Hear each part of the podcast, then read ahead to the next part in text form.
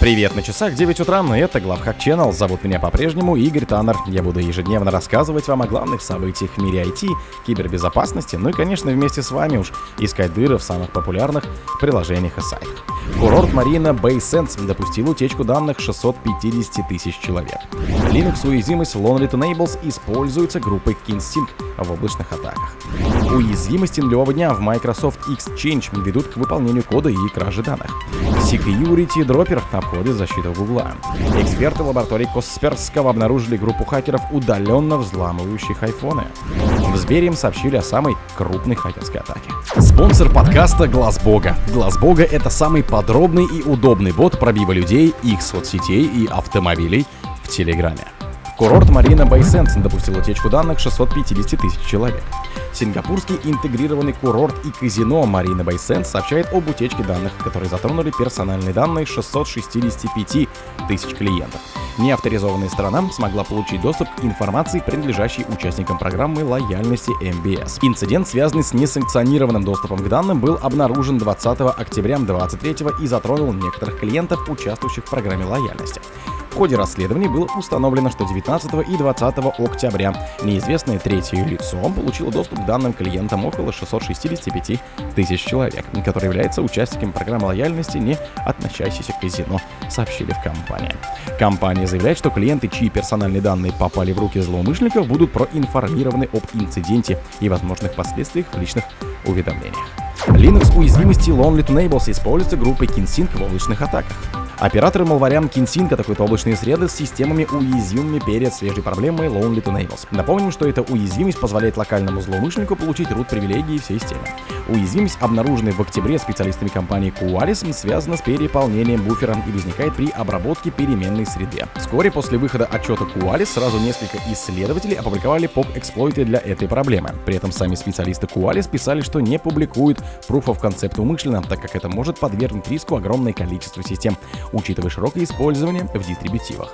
К сожалению, опасения экспертов были не напрасны. Как теперь сообщили аналитики из компании Aqua Nautilus, эксплуатировать эту уязвимость уже начали операторы вредоноса KinSync, используя уязвимость для повышения привилегий уже на взломанных устройствах. Уязвимости нулевого дня в Microsoft Exchange ведут к выполнению кода и краже данных.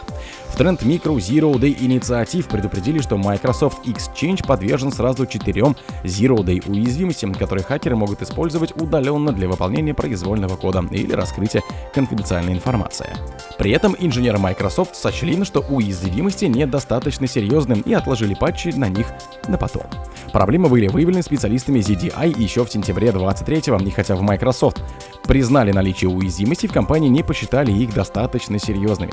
Эксперты ZDI не согласились с этой оценкой и решили обнародовать информацию о багах, чтобы предупредить администраторов Exchange о возможных рисках. Одна из RCA уязвимостей связана с тем, что пользовательские данные не проверяются надлежащим образом, что позволяет злоумышленникам десилизировать недоверенные данные. Успешная эксплуатация позволяет выполнить произвольный код с правами систем. Security Dropper обходит защиту Гугла. Специалисты Fred Fabric рассказали о новом дропере для Android под названием Security Dropper, который используется для доставки малваря и успешно обходит защиту Гугла.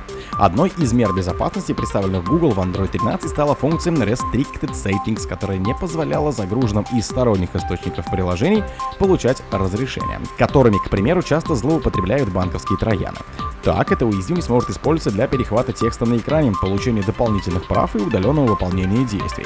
Security Dropper стремится незаметно обойти это ограничение, при этом сам дроппер часто маскируется под безобидное на первый взгляд приложение.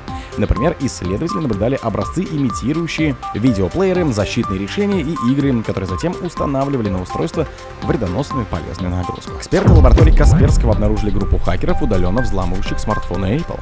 Злоумышленники использовали бескликовый эксплойт для iOS, который эксплуатировал две уязвимости нулевого дня. Проще говоря, подобные уязвимости еще нигде не были зафиксированы, что повышает их ценность в глазах хакеров и делает трудными целями для экспертов в области безопасности. Эти уязвимости загружались через вредоносные файлы посредством платформы iMessage. Обе позволяли своим владельцам получить полный контроль над устройством и всеми данными пользователя.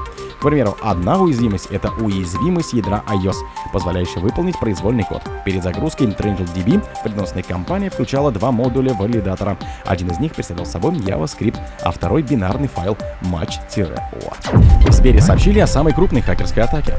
Глава Сбера Герман Греф сообщил о самой мощной в истории банка DDoS-атаке, случившейся в октябре.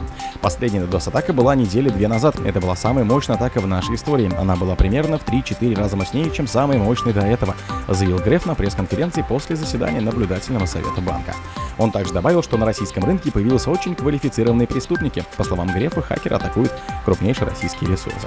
Ранее председатель правления Сбербанка Станислав Кузнецов раскрыл количество DDoS-атак на банк во втором квартале 23-го. По его словам, их было 32. В мае Кузнецов заявил, что киберпреступники сотрудничают друг с другом. Так, по его словам, хакеры обмениваются вредоносным программным обеспечением и вместе готовят нападения на отдельных пользователей и организации.